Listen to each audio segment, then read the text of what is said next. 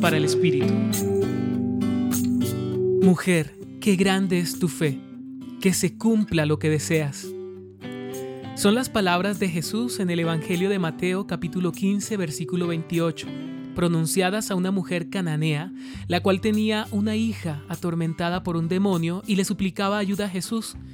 Mas Jesús, ante la insistencia de aquella mujer, libera a su hija de aquel mal. En este texto hay dos grandes enseñanzas.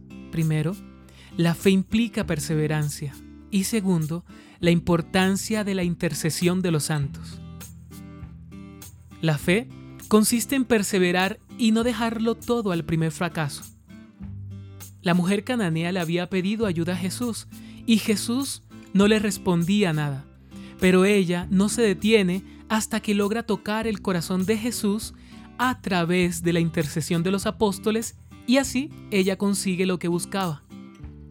La fe no solo implica la confianza en Dios, sino también la confianza en sí mismo, pues la fe es una realidad bilateral, es decir, yo tengo fe en Dios y Dios también tiene fe en mí.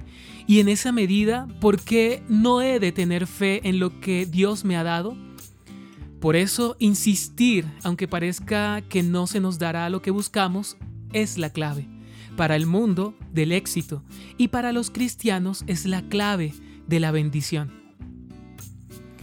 También pedir la ayuda de Nuestra Señora y de los santos para alcanzar aquello que tanto deseamos y conviene a nuestra salvación es una santa opción para lograr tocar el corazón de Dios. Pues aun cuando no tengamos respuesta de Dios, por nuestra perseverancia, los santos se acercarán a Dios diciéndole, atiéndela, atiéndelo, que viene detrás gritando. Hoy, haz un propósito, el de confirmar tu fe en Dios y en esa medida tu fe en ti.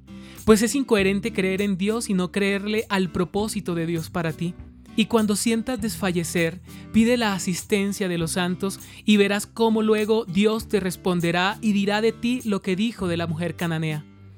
Qué grande es tu fe, que se cumpla lo que deseas. Hoy te acompañó Ramiro Salas del Centro Pastoral San Francisco Javier, Pontificia Universidad Javeriana.